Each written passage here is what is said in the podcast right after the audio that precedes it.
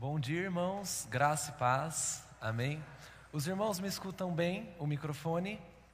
Irmãos, hoje eu estou igual aquela música do Baruch, eu queria ter mais que uma voz, porque essa minha está falhando. Então não fiquem aí muito atentos à voz se ela falhar, é a mudança climática, tá? Eu fiz o teste do Covid, deu negativo, graças a Deus. Irmãos, para nós hoje, manhã de muita alegria, nós estamos celebrando novas parcerias missionárias, estamos juntos louvando a Deus e nós também hoje iniciamos um novo módulo do John Knox, que é a nossa escola de formação teológica. Glória a Deus por esse projeto, glória a Deus por essa igreja, porque isso é a manifestação de Deus nos usando para formarmos uns aos outros no conhecimento de Jesus Cristo. E isso é maravilhoso. Você que é visitante e tem interesse em conhecer o John Knox, é no templo que você pode acompanhar as aulas. E fique muito à vontade para participar conosco, conhecer este projeto. Nossas aulas terminam pontualmente 11h30. E as perguntas, às vezes, vão um pouquinho depois disso, mas você é livre para 11h30 ir lá fazer o seu churrasco, convidar a gente. Sinta-se muito, muito tranquilo. Nós amamos convite. Irmãos, é, hoje nós vamos compartilhar sobre um texto bastante conhecido. Ah, os pré-cabeças de 10 a 13 anos, de 9 a 13 anos, podem ir até o quarto andar para ter uma aula específica voltada para eles. Hoje, irmãos, nós vamos compartilhar um texto e uma história muito comum do Evangelho, muito conhecida, e eu espero em Deus que essa história, de alguma forma, nos oriente na nossa devoção pessoal, que a nossa vida com Deus possa ser tocada pelo texto bíblico. Mas para que isso aconteça, nós precisamos orar a Deus mais uma vez, a fim de que Deus toque nosso coração e mude as nossas inclinações a partir da leitura do Evangelho. Convido você a orar comigo. Deus amado, no nome de Jesus nós te louvamos. Te louvamos porque na Sua bondade e graça, Hoje o Senhor preparou este culto, hoje o Senhor nos preparou e hoje o Senhor veio ao nosso encontro aqui. Obrigado porque o seu interesse em nós, neste culto, é maior do que o nosso próprio interesse. E o Senhor, por estar profundamente interessado em nós, o Senhor quer falar com o nosso coração. Jesus, se essa não fosse a tua inclinação, nós teríamos perdido tempo vindo aqui. Mas como esta é a tua inclinação, como o teu desejo é trabalhar as nossas vidas, então hoje é o dia que o Senhor fez. E hoje é o dia onde nós te encontraremos e onde o Senhor nos encontrará.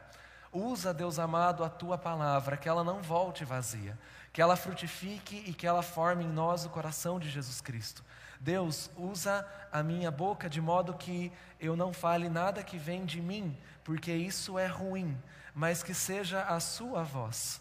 Porque, Senhor amado, nós precisamos te ouvir, porque se não te ouvirmos, então nossa vida caminhará a passos largos para a perdição. Mas ouvindo ao Senhor, Deus, quem poderá imaginar a grandeza da glória que nos é revelada? Fala conosco, no nome precioso de Jesus. Amém. Irmãos, nós faremos a leitura de dois textos bíblicos. O primeiro encontra-se no Evangelho de João, capítulo 2, é, o versículo de número 13 Aí nós vamos até mais ou menos o versículo de número 17 e depois vamos para o Evangelho de Mateus. Mas primeiro em João, só para a gente visualizar o que está acontecendo. Evangelho de João, capítulo 2, versículo 13, diz o seguinte: Estando próxima a Páscoa dos judeus, Jesus foi para Jerusalém e encontrou no templo os que vendiam bois, ovelhas e pombas e também os cambistas assentados. Tendo feito um chicote de cordas, expulsou todos do templo, com as ovelhas, os bois, derramou o dinheiro dos cambistas pelo chão, virou as mesas e disse aos que vendiam as pombas: Tirem estas coisas daqui, não façam da casa de meu pai uma casa de negócios. E os discípulos se lembraram que está escrito: O zelo da tua casa me consumirá.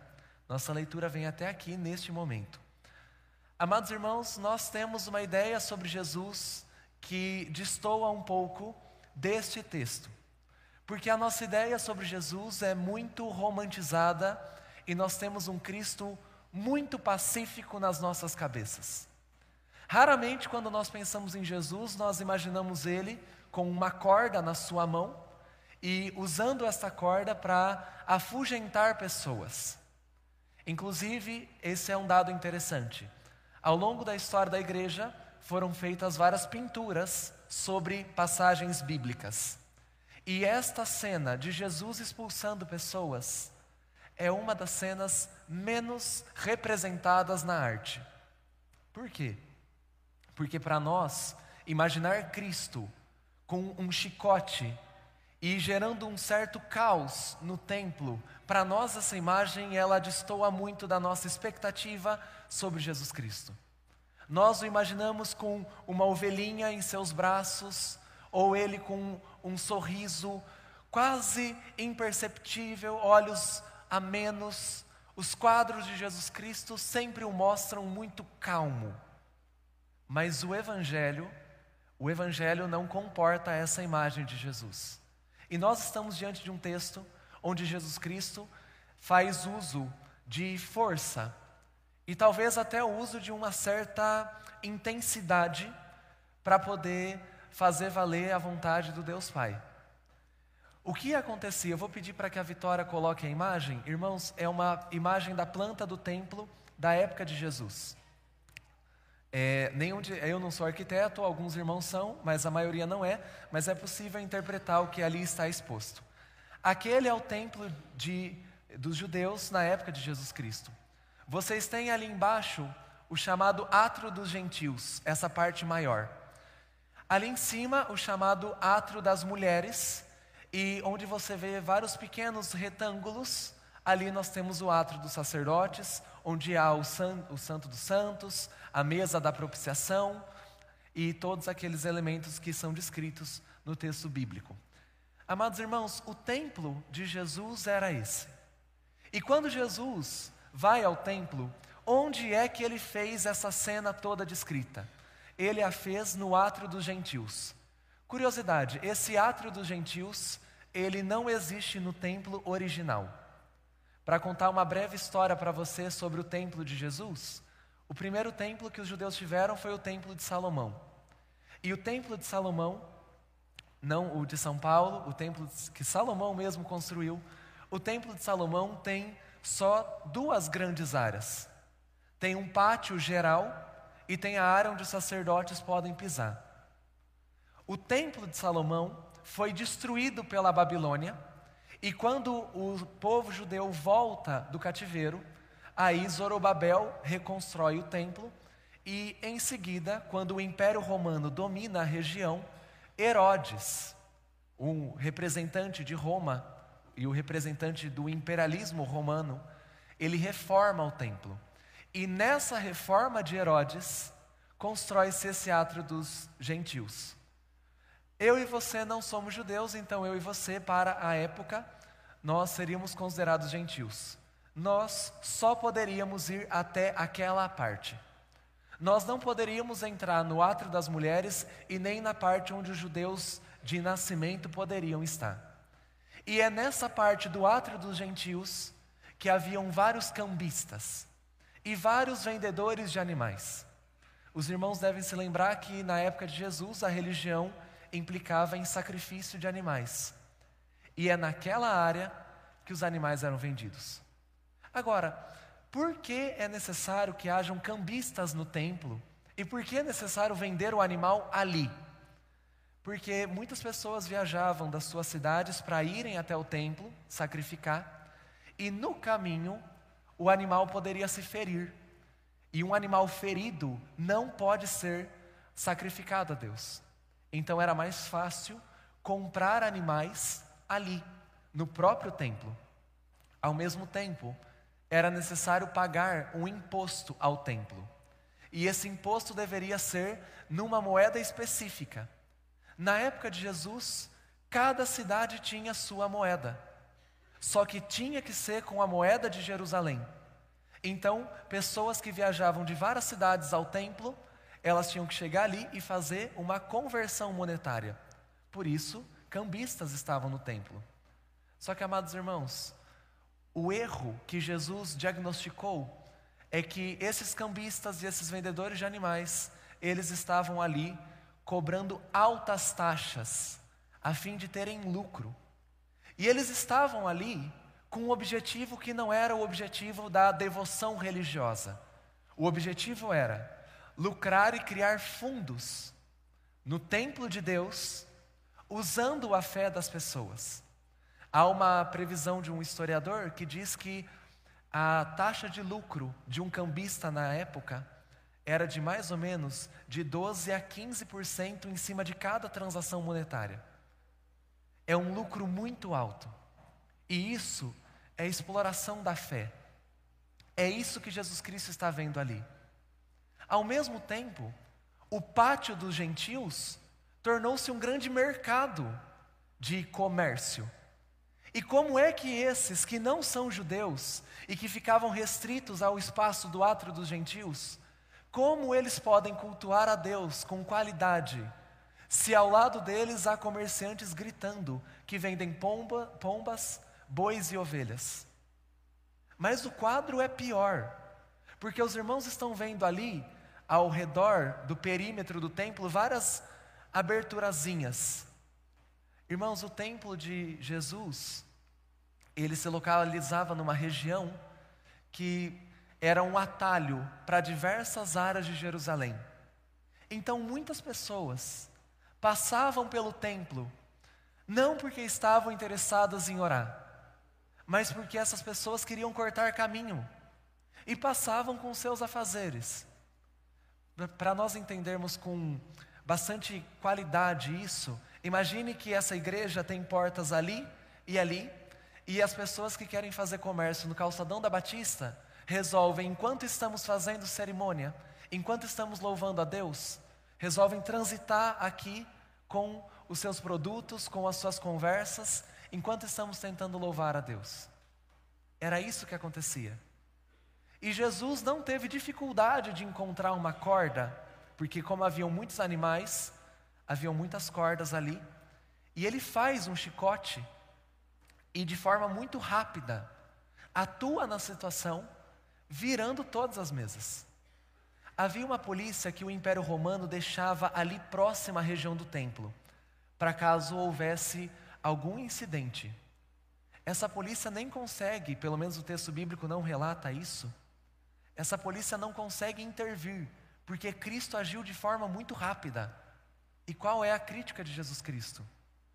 A casa de Deus tornou-se casa de comércio.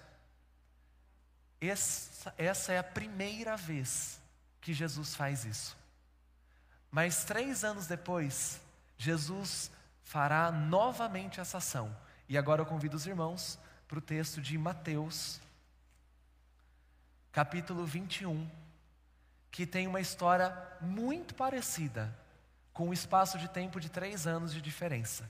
Mateus 21, versículo 12, diz assim: Jesus entrou no templo e expulsou todos os que ali vendiam e compravam. Derrubou as mesas dos cambistas e as cadeiras dos que vendiam pombas e disse: Está escrito: A minha casa será chamada casa de oração mas vocês estão fazendo dela um covil de salteadores. Cegos e coxos se aproximaram de Jesus no templo e ele os curou.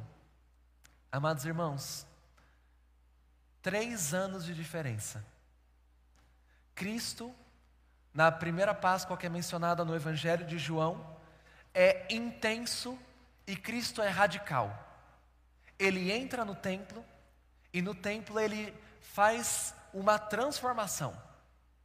Três anos depois, Jesus faz a mesma cena, mas agora ele faz referência a um texto que está lá em Isaías, que diz: A minha casa será chamada casa de oração. E há um texto que está lá em Ezequiel dizendo: A casa de Deus transformou-se em covil de salteadores. Depois de três anos que uma primeira limpeza é feita, é necessária uma nova limpeza. Essa história de Jesus purificando o templo é uma das poucas histórias que aparecem nos quatro evangelhos. Nós não, não leremos todos, mas no evangelho de Mateus, Marcos, Lucas e João estão descritas as operações de Jesus no templo com essa natureza. Agora, meus irmãos, essa história ela é ela é muito interessante e ela é muito radical, porque essa história ela mostra para nós uma série de coisas sobre o nosso coração e sobre a forma como nós nos relacionamos com Deus. Por isso, os quatro evangelistas a registraram.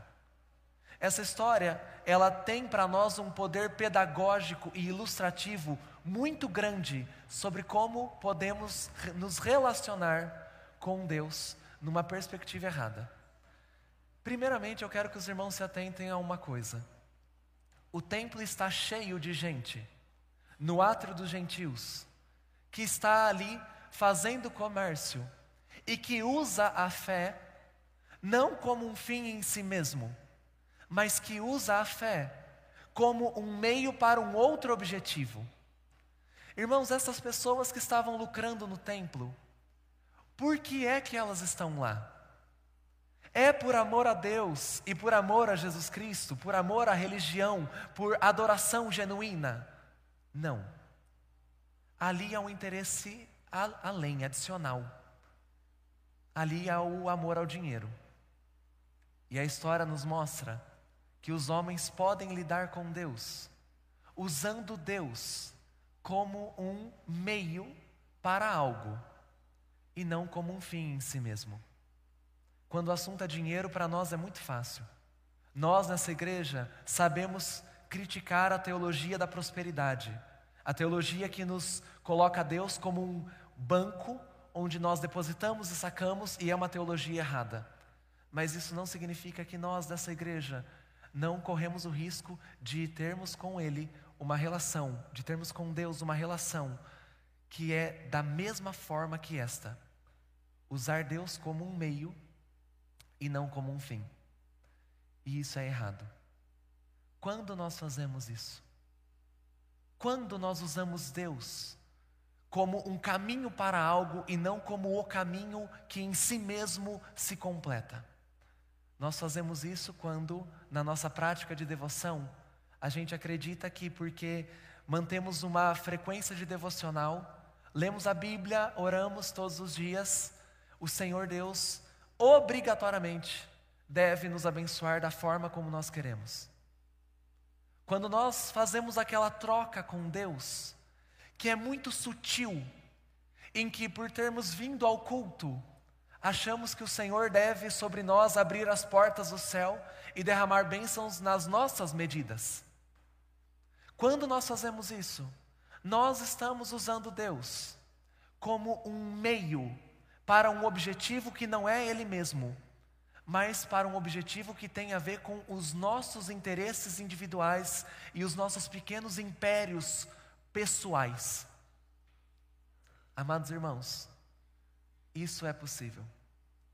E não é só possível como isso de fato acontece.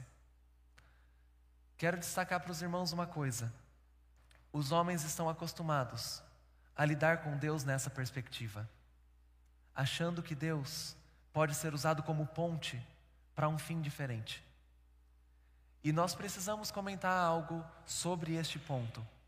2022, o voto evangélico está sendo disputado por uma série de pessoas.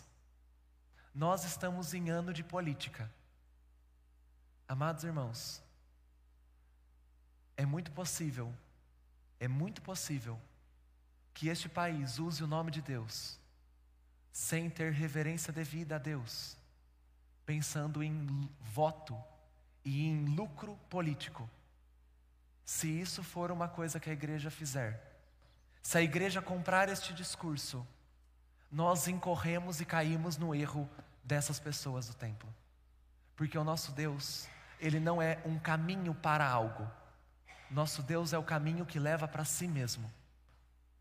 Amados irmãos, é possível que numa igreja bíblica e reformada, é possível que numa igreja que prega o Evangelho, essa tentação também se apresente. Usar Deus como plataforma para algo, não só na política, nas relações econômicas, nas relações pessoais. Transformar Deus numa ponte e não num fim é menosprezá-lo e diminuí-lo, tal qual fizeram os fariseus, tal qual fizeram os cambistas, tal qual fizeram os vendedores. O texto também nos mostra uma outra coisa. A primeira coisa que o texto nos mostra é que eu e você temos essa tendência de, na nossa relação com Deus, inverter o jogo e falarmos com Ele como se Ele fosse uma passarela para uma coisa que a gente quer. Mas o texto também nos mostra que eu e você podemos lidar com Deus numa perspectiva tão irreverente e tão sem respeito que nós podemos achar que Deus, em seu sagrado poder, é uma realidade que nós podemos domesticar e usar conforme nós queremos.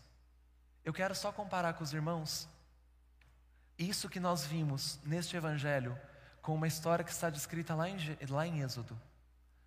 Lá em Êxodo, quando o povo de Deus sai do Egito e vai até o Monte Sinai, há um episódio onde Deus, ele desce sobre o monte e há raios, trovões e Deus grita com a sua voz. E o povo pede a Moisés: Moisés, vai você falar com ele, porque nós estamos assustados. O povo de Deus, lá em Êxodo, não falava o nome de Deus, porque sabia da grandeza daquele ser. Havia uma profunda reverência. Compare esta cena do livro do Êxodo com esta cena aqui. Gente pisando terra sagrada, gente pisando o templo de Deus, sem reverência nenhuma, achando que Deus é uma realidade que os homens podem usar a seu bel prazer, conforme for mais interessante para eles. Por que é que a história de Jesus no templo ela é registrada pelos quatro evangelistas? Porque eu e você temos essa tendência de achar que o leão da tribo de Judá é domesticável. Qual é a prova disso?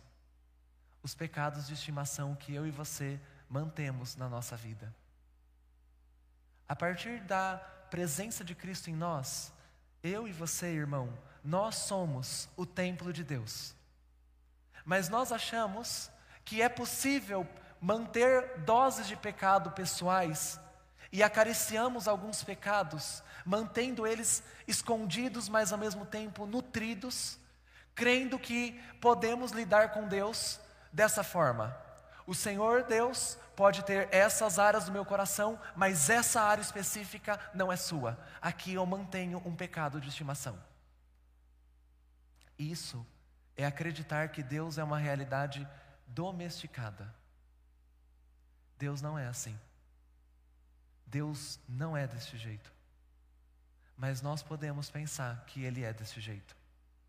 Ou, por exemplo, quando nós terminamos o culto de domingo como crentes e começamos a segunda-feira como ateus, ignorando a presença de Deus nas nossas relações de trabalho, nas nossas discussões de internet ou na nossa vivência privada. Quando nós fazemos isso, trancamos Deus no domingo e o resto da semana o deixamos enjaulado, acreditamos deixá-lo enjaulado. Quando nós fazemos isso, nós estamos lidando com Deus do mesmo jeito que os homens que estavam vendendo no templo. Amados irmãos, Deus não é uma realidade que você pode domesticar ou manipular conforme os seus interesses. O sagrado de Deus é de uma grandeza e de uma profundidade que você não tem condições de controlá-lo, mesmo que nas nossas loucuras pessoais a gente acredite que pode tocar em Deus como nós queremos e que podemos limitá-lo conforme os nossos interesses privados. Amados irmãos, eu e você somos tentados a isso sempre lidar com Deus dessa forma. Ele não aceita isso. Só para nós expandirmos um pouco, o mundo inteiro discute Deus. Nosso planeta todo fala sobre Ele. Em faculdades são feitos debates e seminários. Em séries da Netflix e da Amazon, Deus é um personagem que aparece em diversos diversas séries, em diversos capítulos. Deus é discutido, Deus ele é questionado e o nosso planeta todo tem Deus como um assunto muito relevante. Só que um assunto de discussão. As pessoas falam o nome de Deus e brincam com o nome de Deus e fazem chacota da pessoa de Deus, como se a pessoa de Deus fosse alguém domesticado e que pode ser enjaulado com segurança para a humanidade. O mundo faz isso e um dia Deus pisará sobre essa terra e Deus provará para esta humanidade que ele não é um assunto de filosofia, que ele não é um assunto que pode ser discutido e debatido. Deus é Ele mesmo. E quem Deus é, não é algo que os homens podem controlar. Séries, filmes e discussões acham que podem discutir sobre Deus. E está tudo bem se isso não tiver mudança nenhuma de caráter ou condição. Mas um dia Deus virá sobre este planeta e Ele provará que Ele não é um assunto a ser debatido, Ele é uma pessoa a ser adorada. Agora, irmãos, o maior problema não é quando o nosso mundo faz séries que fazem chacota com Deus, porque o nosso mundo é inimigo dele. O maior problema é quando eu e você, sem ter consciência, quando a gente lida com Deus dessa forma, como se o leão da tribo de Judá fosse domesticável. Não é. Em hipótese alguma. Deus é controlável. É, certa vez na minha faculdade, na faculdade de História, nós conversamos sobre muita coisa, muita coisa mesmo, e nós fizemos um debate inteiro sobre Deus. E eu me lembro daquele debate na aula de ética. Nós conversamos por uma hora sobre Deus em diversas perspectivas. Um aluno ateu se levantou, começou a falar, um aluno agnóstico se levantou, começou a falar, um aluno que não tinha definição se levantou, eu me levantei, e ao final, todos esses outros alunos, menos eu, foram ao bar, continuaram suas vidas, e Deus foi um assunto discutido, mas não teve implicação prática. Eles acham que podem fazer isso com Deus. Deus um dia falará com eles. Mas o problema é quando eu e você, que somos cristãos, lidamos com Deus nessa perspectiva achando que ele pode ficar trancado no domingo e durante a semana quase que enjaulado pela nossa prática de devoção. A história aqui descrita de Jesus no templo, essa história nos mostra que nós podemos usar Deus para um fim que não seja Ele mesmo. Essa história nos mostra que nós podemos pensar que Deus ele é controlável, mas essa história tem uma terceira lição que eu quero compartilhar com os irmãos, que é sobre a sua revolta. Deus não aceita ficar enjaulado. Deus não permite que os homens tripudiem sobre o seu nome e saiam, saiam limpos, seguros. Deus se manifesta. E qual é a manifestação de Deus que foi enviada ao templo de Herodes para de alguma forma transformar tudo? Foi a pessoa de Jesus. Jesus Cristo, irmãos, é nessa história que nós estamos vendo a mostra de que o leão da tribo de Judá não é um leão domesticável. Quando o leão da tribo de Judá, Jesus Cristo, se levanta para virar as mesas do jogo, não há polícia no templo que mantenha as coisas como elas estão. Jesus Cristo faz chicote, Jesus Cristo esbraveja, e quando Jesus Cristo faz isso, as mesas viram e os cambistas vão embora, porque Deus, quando quer reverter a nossa espiritualidade, Ele tem poder para fazer isso, e Ele tem autoridade para fazer isso. Qual é a terceira lição que o texto nos expõe? A terceira lição é que Jesus Cristo é o reformador que Deus enviou para essa humanidade para virar as mesas do jogo e transformar o covil de ladrões em casa de oração, que é o que ele diz aqui no texto. Jesus Cristo vem com toda a sua força e até mesmo violência. Jesus Cristo transforma todo o cenário. E quando Jesus Cristo aparece, ele grita: A casa de Deus será chamada casa de oração. A casa de Deus será chamada casa de encontro da criatura com o Criador, do pai com os filhos. Porque isso é oração. Isso é a verdadeira espiritualidade. Nós, filhos de Deus, nos encontrarmos com Ele, que é o nosso Pai, o nosso Criador, o nosso Salvador. Isso é fé. Não é usar Deus para fins políticos ou econômicos é usar a Deus como nome sobre todo nome, que em si mesmo tem a dignidade própria.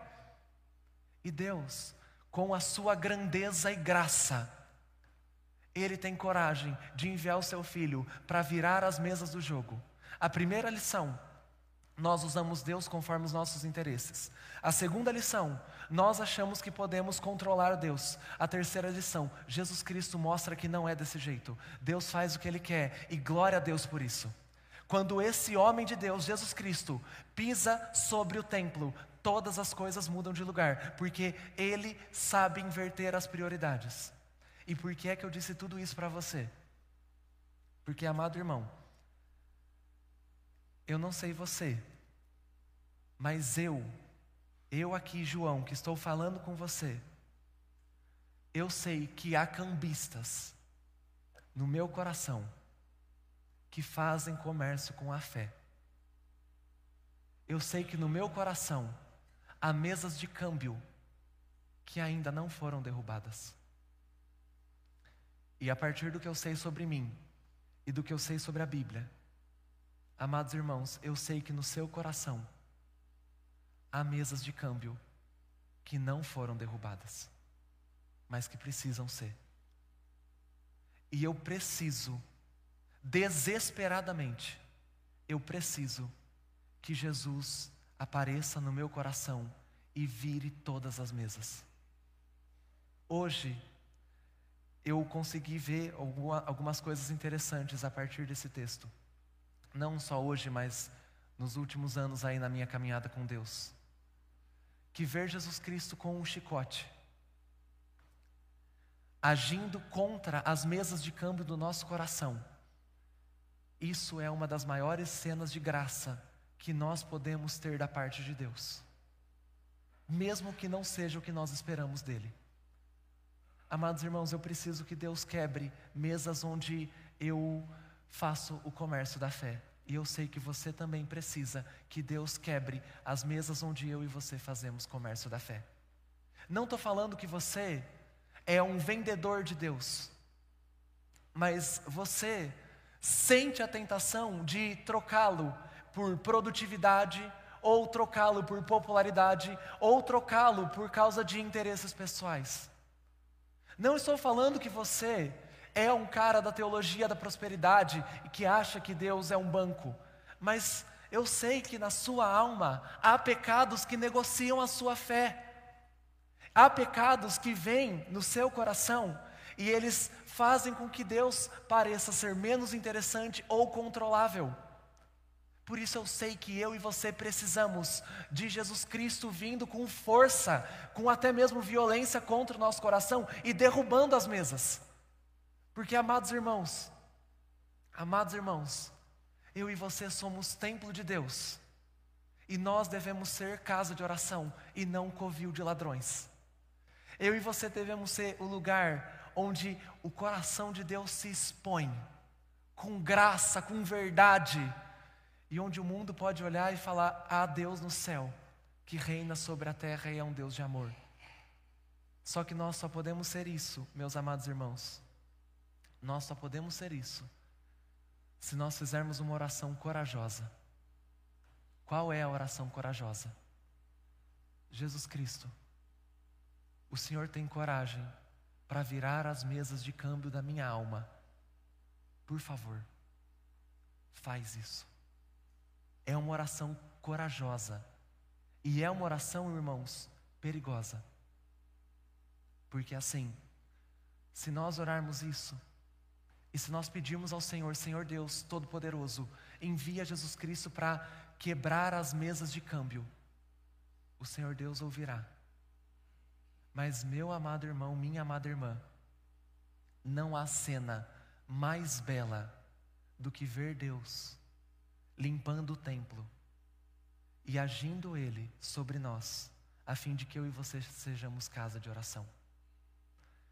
A última lição do nosso dia é essa: Jesus Cristo é o leão da tribo de Judá, que não é domesticado, nem domesticável. Jesus Cristo tem poder para virar as mesas do nosso coração.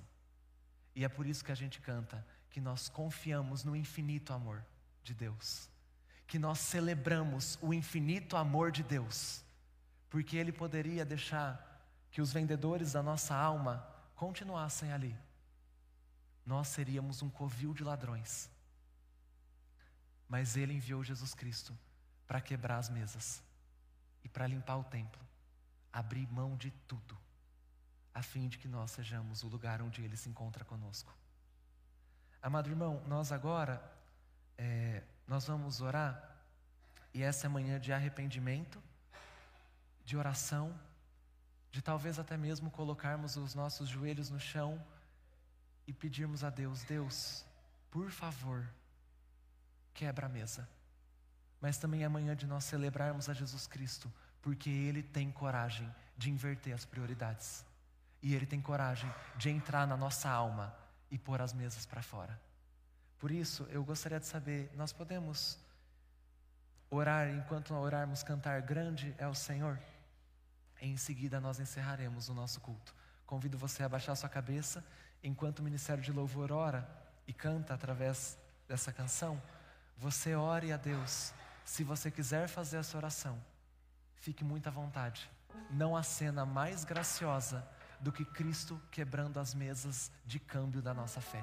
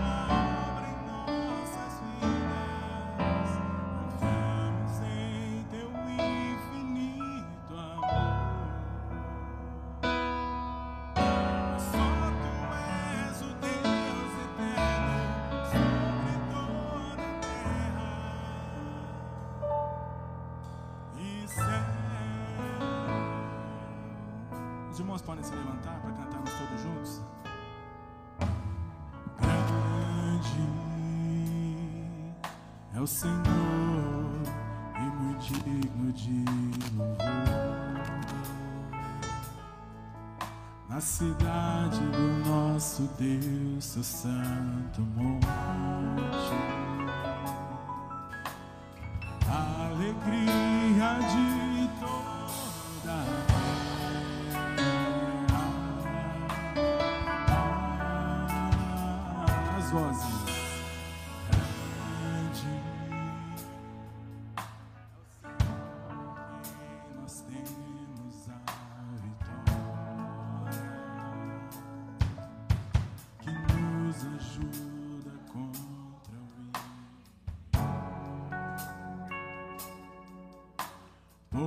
Isso diante dele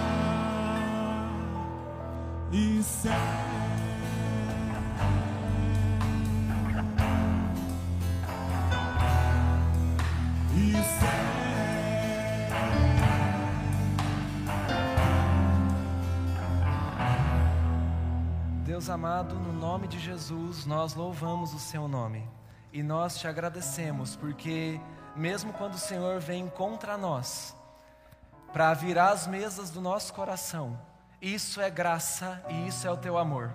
O Senhor poderia nos deixar com os vários pecados individuais que nós temos, o Senhor poderia nos deixar com as nossas pequenas, os nossos pequenos deslizes de estimação, o Senhor poderia nos deixar com a nossa pequena idolatria, o Senhor poderia nos abandonar numa prática de espiritualidade horrível, mas o Senhor vem contra nós e vira as mesas do nosso coração.